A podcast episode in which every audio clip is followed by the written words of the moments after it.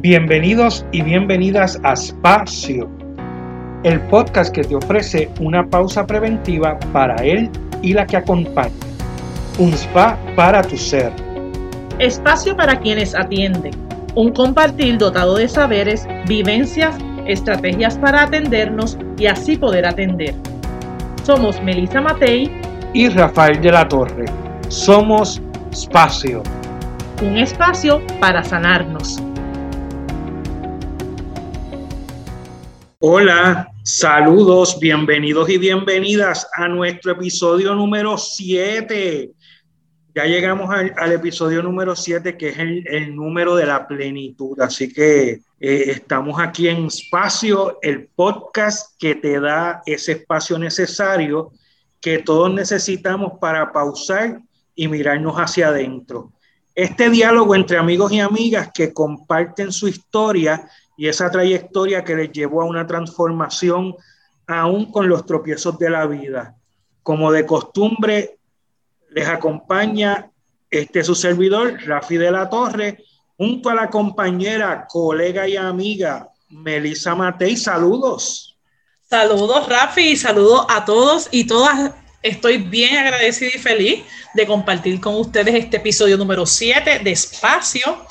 Nuestra conversación de hoy va dirigida a que nuestra invitada nos cuente ese momento en que le tomó, ¿verdad? Que le tocó decidir transformarse o estancarse, ¿verdad? Otra mirada, otra forma de ver estos procesos que hemos estado compartiendo con ustedes en episodios anteriores.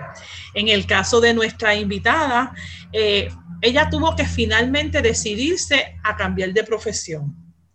Como de costumbre, eh, eh, es una conversación entre amigos, y tenemos aquí a una amiga que nos ha estado acompañando y compartiendo en la vida. Espero que ella, al igual que ustedes, puedan disfrutar de este espacio. Ella se llama Elaina Milet Vélez. Hola, saludos a todos y a todas. Muchas gracias por la invitación, por estar aquí. Eh, me tomó de sorpresa cuando Melissa me llama y me dice que, que si tengo un espacio para estar en espacio. Así que estoy muy agradecida de esta oportunidad de poder conversar con ustedes. Pues qué bueno, qué bueno, Elaina. Y a mí me alegra muchísimo que estés compartiendo este espacio con nosotros y nosotras. Ya es costumbre, Elaina, que la primera pregunta para nuestras invitadas, que de hecho han sido nuestras invitadas, han sido mujeres, todas nuestras invitadas hasta este momento. Vamos a ver quién va a ser nuestro primer invitado varón. Pero es costumbre comenzar con esta pregunta. ¿Quién es Elaina? Pues Rafi, esa pregunta es, para mí es bien importante para yo tenerlo claro hoy día. Hoy Elaina es la mamá de dos niños maravillosos, pero también soy una mujer que está en constante construcción de ella misma. Hoy yo puedo reconocer que todos los días yo estoy reconstruyéndome. Soy una educadora, soy una mujer valiente, y me he convertido en una persona flexible y la flexibilidad me ha dado esa mirada amorosa hacia mí y hacia los otros. ¿Quién es Elaina hoy? Pues Elaina, además de estar en construcción de, de ella, está en construcción de una nueva profesión. Así que hoy yo puedo decir que soy estudiante de maestría de trabajo social y que he recorrido muchos lugares eh, en cuestión de la cuestión laboral. Así que me he ido transformando y hoy puedo decir que estoy convirtiéndome en una profesional del trabajo social. Genial. Te escucho y de repente le digo a las personas que nos han estado acompañando que así como Rafi dijo que han sido mujeres las que nos han, acompañado, pues también hay como un denominador común con lo que es la profesión. Pero igual vamos a tener, eh, ¿verdad? Esperamos tener más eh, invitados que puedan agrandar este, este, este espacio en términos del acompañar, ¿verdad? Pero obviamente en esta profesión a la que tú ahora estás incursionando, el acompañar a las personas es una de las cosas a las que se dedica. Elaina, eh, cuéntanos cuál fue esa experiencia donde tú sentiste que la vida te movió tan fuerte el piso que te tocó empezar esa transformación de la que, de la que tú no, ¿verdad? No, muy bien nos estás diciendo que es lo que te acompaña constantemente. Pues mira, si yo te fuera a decir una, en una sola ocasión, pues voy a escoger una para poder hablar. Pero yo he tenido un, un caminar y en ese caminar ha habido varios momentos donde yo he dicho, este es un momento doloroso o un momento importante donde yo tengo que mover. Y te puedo ir diciendo, en este momento de mi vida en la universidad tuve que buscar ayuda porque me tuve que desprender de mi familia y de una relación de codependencia con mis papás. O te puedo decir, eh, luego de eso tuve una relación donde eh, el propósito de esa relación y el tiempo llevaba a que nos íbamos a casar y eso no sucedió. Pero una determinante fue en el 2016, donde yo trabajaba en los centros Sorisolina. En ese momento, mi papá estaba recién operado del corazón, mi hermano tenía una relación con las sustancias eh, problemáticas y mi mamá una codependencia con mi papá y mi, y mi hermano. Y yo me había construido este mundo perfecto donde nada se caía. Yo mantenía todas las columnas en su lugar yo les resolvía a mis papás, yo les resolvía a mi hermano, yo les resolvía a mi hermana, a mi suegro, a mi esposo, y yo estaba ahí estoica. Yo no sentía, para mí todo estaba bien. Y en ese campo laboral surgió un cambio de supervisión inmediata y yo sentía que yo no podía cumplir con esas cosas que se me estaban pidiendo. Sin embargo, yo, en la medida que se veía desde afuera, sí yo estaba cumpliendo, lo que pasa es que mi cabeza estaba ocupada en otras cosas. Y llegó el momento en que yo dije, yo no quiero estar aquí y no quería estar en ningún lado. Así que en ese momento yo me quebranté y tuve que aceptar que yo no podía con todo, que las cosas se estaban derrumbando y que yo tenía que buscar ayuda. Porque si yo no estaba bien, todas esas personas que yo estaba apoyando no iban a estar bien. En adición, yo trabajaba con jóvenes y si ellos veían que las cosas iban a estar bien a cuenta de que yo estuviera mal, yo no estaba dando el ejemplo que yo les quería dar esos momentos. Bueno, Elaina, primero, eh, ¿verdad? Quiero hacer el que se nota el detalle de que todas nuestras entrevistas han sido personas que han tenido experiencia o que han salido de los centros Sol y Solina Ferre, ¿verdad? Eso es un detalle, pero por eso decimos que esto es una conversación entre amigos y compañeros, pues porque nos conocemos, eh, casi todos los que hemos, eh, las que hemos entrevistado, pues nos hemos conocido, eh, ya sea porque hemos tenido alguna experiencia, hayamos trabajado en los centros Sol y Solina, o sigamos trabajando, como es en el caso de Melissa, ¿verdad? Y, y, yo que de alguna manera hago trabajo voluntario en el instituto, que es parte del centro. Bueno, y fíjate que que, Melissa, algo que también quiero resaltar en lo que nos acaba de decir Elaina, es la cuestión de creer que uno puede, ¿verdad?, mantenerse y uno se tiene que hacer el fuerte, ¿verdad? Y entonces ahí uno se guarda las emociones eh, y, no la, y no las saca. Y si hay personas que van a pensar que si nuestra maestra o nuestra líder, la que nos dirige, no es, fuerte, pues entonces, ¿qué va, ¿qué va a ser de nosotros? Así que eso, era, eso es como un peso que en el caso de Laina se echa encima, pero todos lo hemos hecho. Así que, que cuéntanos entonces, Elaina, eh, ¿qué pasó luego de ahí? Yo, creo, yo no creo en las casualidades. En ese momento yo estaba acompañada de, de una amiga psicóloga, eh, Beatriz Mato, y yo le dije, sácame de aquí pero Beatriz conocía mi caminar y mi desarrollo. O sea que Beatriz tenía una, una, una información de mi vida que, pude, que ella pudo utilizar a mi favor en ese momento. En ese momento, ella me saca físicamente del lugar, pero me apoyó a sacarme de la situación. Y lo primero que me dijo fue es que tú necesitas que te hospitalicen. Y ahí se derrumbó más todo todo lo que yo había por tanto tiempo tratado de mantener. Y me dirijo a buscar ayuda, en aquel momento creo que fue Inspira, y una semana después yo tenía una hospitalización parcial y yo estaba bien reacia a medicarme. Para mí el que me dijeran que me iban a medicar era pues que yo no podía con nada.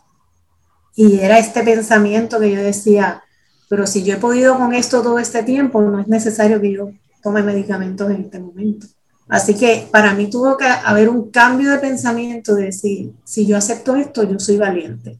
Yo había sido valiente en aquel momento, pero la valentía de aceptar que yo necesitaba ayuda, de dejarme ayudar, de permitir a otros profesionales que no me conocían, porque era muy cómodo que, que Beatriz, que era mi amiga, me acompañara, pero también existe esta cuestión de que ella es tu amiga, no es tu terapeuta. Y el yo poder aceptar, dejar entrar a otras personas para ver cómo me van a apoyar, pues fue un parte de valentía, una aceptación. Tuve tratamiento psiquiátrico acepté la medicación, reacia, pero la acepté. Eh, creo que en mi vida en, ese momento necesitaba esa estructura y yo lo veía como mi, mi salvavidas. Este es el salvavidas donde yo me voy a aguantar hasta que yo esté bien y pueda estar sin la medicación. Y hoy día puedo decir, no tengo medicación, este, tengo otras herramientas, tengo una coach, hago reuniones con ella cuando las necesito. Dentro de la pandemia le he dicho, no, esta reunión la quiero presencial. Y ella me dice, pues vamos a vernos presencial. Bueno, hemos tenido reuniones mensuales, hemos tenido reuniones semanales. Tengo una psicóloga que me hace hipnosis. Hago sesiones, a ella me hace sesiones de acupuntura con un médico, donde yo siento que me libero, conocí la herramienta del Oponopono y del tapping, que son cosas que están a la mano para mí, eh, que quizás en otro momento yo decía, no, pero es que eso no, no me resuelve nada, pero al darme la oportunidad y experimentar cosas nuevas, he visto que hay cosas que me funcionan y hay cosas que no. Lo que me funciona, pues yo lo acepto, lo acojo y lo utilizo. Lo que no me funciona, pues lo probé y sé que existe y puede ser utilizado para otra persona. En, en ese aspecto, no pierdo nada con intentarlo. Genial. No, ¿verdad? Casi, casi no nos deja hacer preguntas porque ella nos va narrando, ¿verdad? Este proceso que nosotros queremos compartir con ustedes. Pero ese proceso que tú nos estás contando, justamente de probar, de experimentar, de qué me funciona, qué no me funciona, también fue paralelo en lo que es tu ese camino hasta lo que se va a convertir ahora en otra de tus profesiones, pues tú no pierdes lo que tienes, ¿verdad? Este, así que me gustaría un poco que tú pudieras narrarle a las personas que nos están escuchando esa trayectoria, esa trayectoria de Laina, desde, desde dónde empezó, desde qué profesión y cómo se fue dando ese camino, con todas ¿verdad? los detalles de, ese proceso de transformación hasta el momento ¿verdad? que ya le adelantamos a los que nos están escuchando de terminar de, decidiendo eh, ser una trabajadora social. Este, yo eh, me gradué de escuela superior y para mí, yo iba a estudiar medicina y iba a ser cardióloga. Y entro a la Universidad de Puerto Rico, recinto de Río Piedras, en ciencias naturales, en premédica. En ese momento mi papá se enfermó y pensaban que lo que tenía era un tumor en el cerebro. Así que yo decido quedarme en Arecibo para estar más pendiente de él. Durante dos años estuve allí y parte de, las cosas que sucedieron que me movieron el piso cuando yo termino esos dos años en Arecibo, yo me quedé sin clase. Y yo, pues yo me voy para Río Piedras. Cuando voy para Río Piedras, no me aceptaron como me habían aceptado de, de primer inicio, porque yo con mi GPS de la escuela superior, pues era fantástica, pero mis primeros dos años de universidad, pues no fueron los mejores, no fueron los peores, pero no fueron los mejores. Así que yo me tengo que esforzar para que me, en verano coger clases, trabajar, adicional, eh, repetir, y entro a Río Piedra, termino siendo parte de la directiva de la Asociación Americana de Química porque empecé a estudiar química. Ah, y yo organizaba los, los viajes de los estudiantes de química a la industria farmacéutica. Pero como eran cupos eh, limitados, yo siempre organizaba las visitas y dejaba que los estudiantes fueran. Cuando mi, en mi penúltimo año, a mí me faltaba solamente química física y, química analítica para terminar el bachillerato en química. Y yo digo, pues yo esta vez me voy a tirar a ver qué es lo que hay ahí. Porque no puede ser que yo me gradúe y yo no sepa qué es a lo que voy. Cuando yo llego a un laboratorio de química, y veo una gota bajando, una titulación y una persona sentando, o sea, a ver una gota caer para que cambie de color un líquido para hacer un cálculo matemático, yo dije, no, yo me voy a graduar. Y en mi bachillerato en, naturales yo había estudiado clases de sociales y de generales y de bellos oficios y de educación y yo dije, pues yo me voy a graduar en ciencias generales y me gradué. Pero yo estaba haciendo una investigación en ciencias forenses con un programa de verano. Y como yo no sabía que las agencias de gobierno no se podía ir a la oficina del director y el director era profesor de química, yo me sentaba con el director de ciencias forenses y hablábamos como si, pues, como yo sabía que se hacía. Yo no tenía ese protocolo que tenían los empleados y me ofrecen trabajo, así que me quedo trabajando en ciencias forenses dos años. Económicamente, pues yo estaba sola, necesitaba generar más dinero y a los dos años me voy a la industria farmacéutica trabajando en Quality Control y ahí era puntualizar qué es lo que está mal. Todo el tiempo era puntualizando qué está mal hecho. Y había como una cosa en mí que no se sentía bien con eso. Mi contrato se acaba y por razones de la vida llevo a dar clase a estudiantes de National College en San Isidro en Río Grande, pero mi estudiante era de San Isidro. Y ahí me enamoré de la posibilidad de ver jóvenes transformándose cuando vi una estudiante que a los nueve años su papá le dio su primer cigarrillo de marihuana y a los 19 había que rescatarla y traerla al salón de clase porque se nos perdía. Y yo dije, aquí es que. Luego estuve en Jóvenes de Puerto Rico en Riesgo como voluntaria y como coordinadora de servicios para jóvenes y familias, aún con mi bachillerato de ciencia. trabajaba en Lloren Torres, impactaba a las familias directamente, entraba al residencial, veía qué era lo que vivían, me contaban, dialogábamos. Vi la transformación en esos jóvenes. Y yo decía, por aquí es que yo, yo me quiero quedar aquí. Y en ese transcurso yo me hago madre. Y yo digo, la vida es más que ganar dinero, la vida es más que el estatus de las personas que están en la industria farmacéutica y ganan para viajar, ganan para, para proveer el colegio más caro a sus hijos. Y yo no quiero que mis hijos vean eso. Yo quiero que mis hijos experimenten otra realidad. Así que estando no sé, saltando de trabajo en trabajo, porque trabajé en otra eh, industria farmacéutica, me ofrecieron una industria farmacéutica que me iba a pagar muy bien y dije, no, ¿me vas a dejar dar clase? Y me dijeron, no. Y ya, pues no. Y con el contrato en la mano, que era ya casi, eran tres meses probatorios con carácter permanente, eh, ganándome mucho dinero, mucho dinero, dije que no Estoy trabajando por contrato y me llama la trabajadora social de jóvenes de Puerto Rico en riesgo, que en ese momento trabajaba en los centros Sorisol y me dice, hay una plaza de maestra de ciencia, de asistente. Y yo digo, sí, la quiero. Voy a la entrevista y yo decía, a mí no me van a coger aquí porque yo no soy maestra.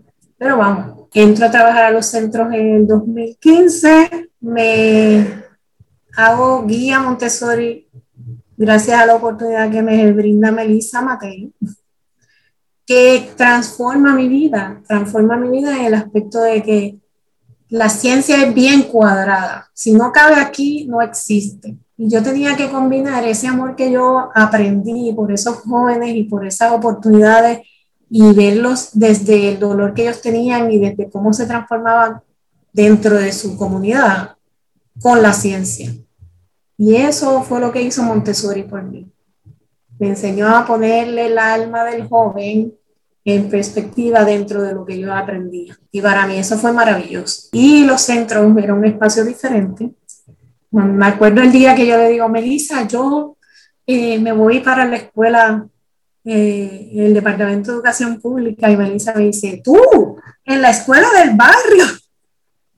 Y yo sí, yo me voy. No me arrepiento de haber estado allí, pero no fue un camino fácil. No fue un camino fácil el estar dentro de un sistema que no atiende el alma de los jóvenes, que no atiende el alma de sus empleados.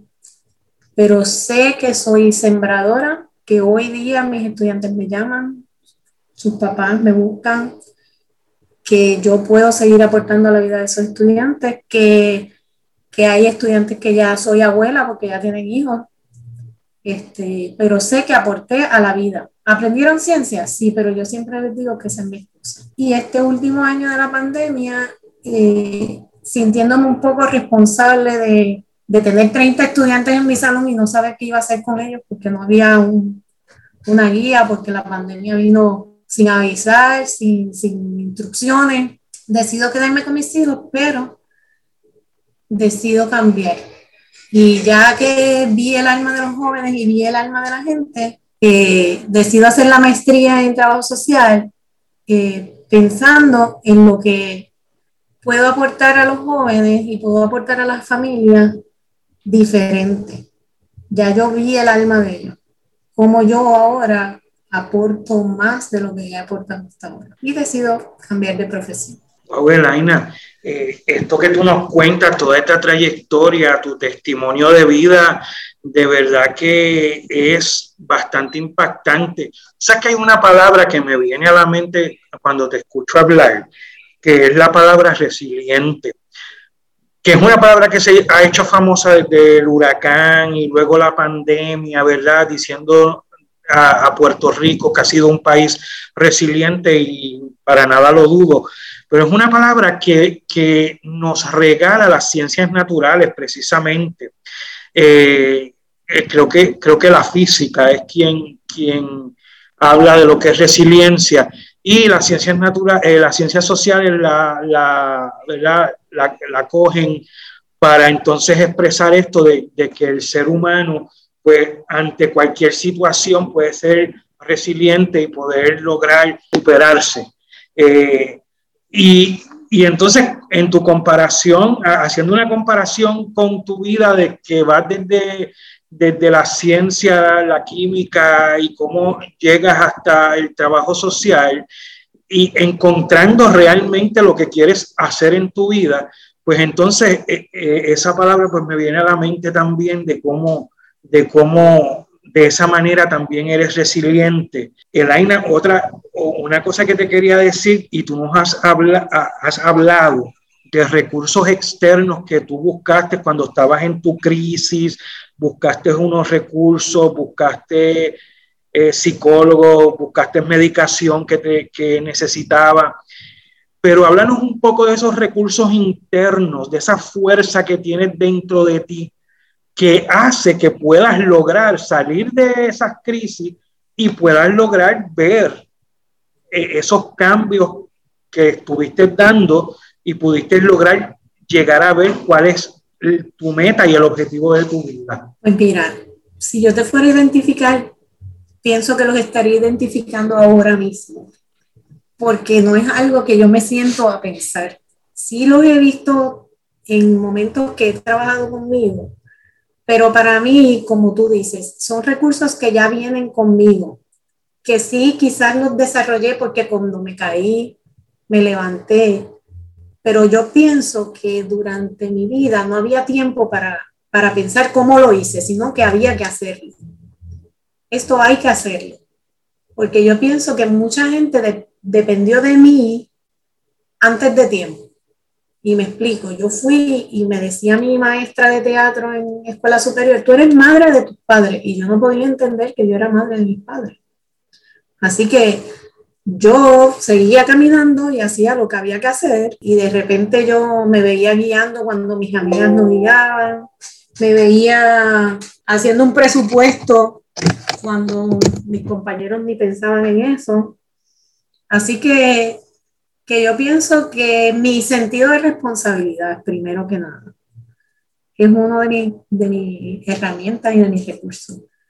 Pienso que el amor tan grande que yo siento por la gente, sea, yo, tú puedes decir, mira que fulano te hizo, que fulana te hizo. Eso de cortar con la gente, yo no sé, hasta que yo no sienta que ya eso se sanó, que ya ese espacio se curó, yo no puedo decir, pues mira, ya yo terminé con esta persona.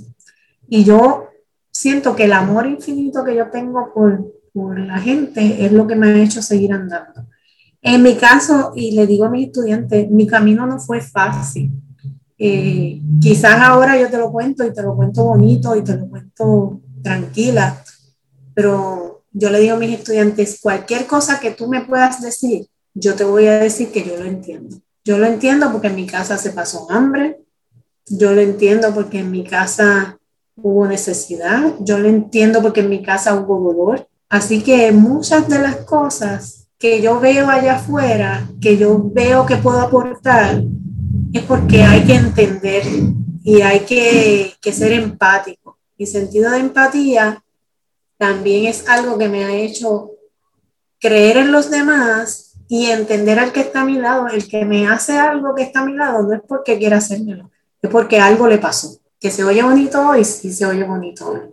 Que me dolió en algún momento, pues sí, y ya lo sané o lo trabajé. Elaina, te escucho y me, me surge esta frase, de la ciencia al alma, ¿verdad? Esa trayectoria que tú fuiste este, experimentando, mencionaste cómo esa ciencia fue lo que empezó en tu vida. De hecho, pienso que no, no la has abandonado, ¿verdad? Porque hay una científica en ti, solo que cambió de un laboratorio o de una, eh, como mencionaste, alguna empresa este, al alma, al amor por la gente. ¿Qué tú le dirías, verdad, ya a modo de, de ir cerrando este espacio, qué tú le dirías a las personas que quizás esa trayectoria que hoy tú puedes narrar con tranquilidad está justamente en el mismo medio de la tormenta, de la indecisión y de la confusión. Y que probablemente algo que suena muy bonito ahora como esa trayectoria de la ciencia al alma, puede ser muy criticado, puede ser eh, socialmente visto como es posible que tú dejes este, algo que te va a dar mucho dinero eh, y te metas en esta área tan complicada, en un país que tiene tanta situación. ¿Qué le dice Laina desde el alma de Laina a, a, estas personas que hoy nos están escuchando y que, y que necesitan o una respuesta o sentirse que alguien está siendo solidario con ellos? Primero que nada, que está bien sentirse mal. Muchas veces nosotros escuchamos que, pues mira, es una bobería. No, en realidad nosotros tenemos que sentir lo que estamos sintiendo y permitirnos sentir eso. Y una vez sentimos eso, decidir qué vamos a hacer con ello. Porque nada en la vida es para siempre.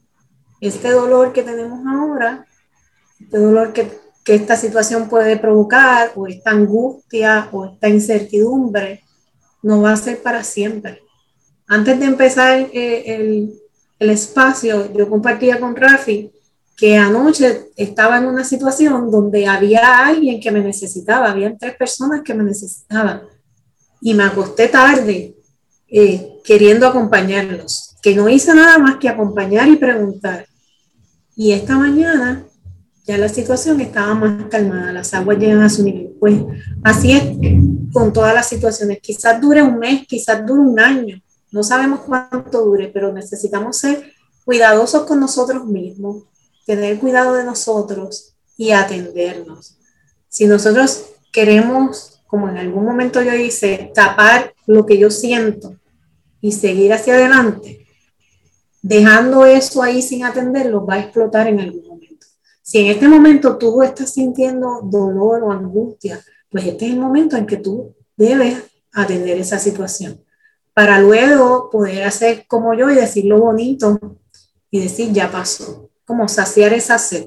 Bueno, Elaina, muchas gracias. De verdad que esta conversación ha sido muy interesante, conocer tu vida.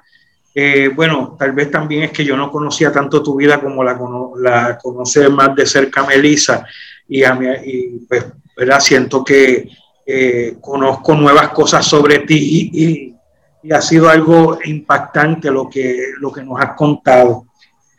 Bueno, pues aquí hemos llegado al final de este episodio y que esperamos que haya sido del agrado de todos y todas. Y recordando que seguimos semanalmente eh, y esperando que ¿verdad? nuestros seguidores continúen apoyándonos en este espacio. Eh, muy agradecida, Elaina, de que compartas tu alma, ¿verdad? Yo me quedo con esa frase. Y a todos los que nos siguen, continuemos teniendo este pequeño espacio semanal que pudiese convertirse en esa gotita, en ese empuje que nos haga eh, atendernos, ¿verdad? Como bien nos estaba diciendo Elaina, y que podamos contar nuestras propias historias, ¿verdad? En este compartir de amigos estamos compartiéndole lo que vivimos, lo que es, ha sido la experiencia de cada uno para seguir hacia adelante, atendernos y acompañar. Así que Hoy te exhortamos que tú también puedas ser parte de este espacio desde tu realidad y desde tu atenderte.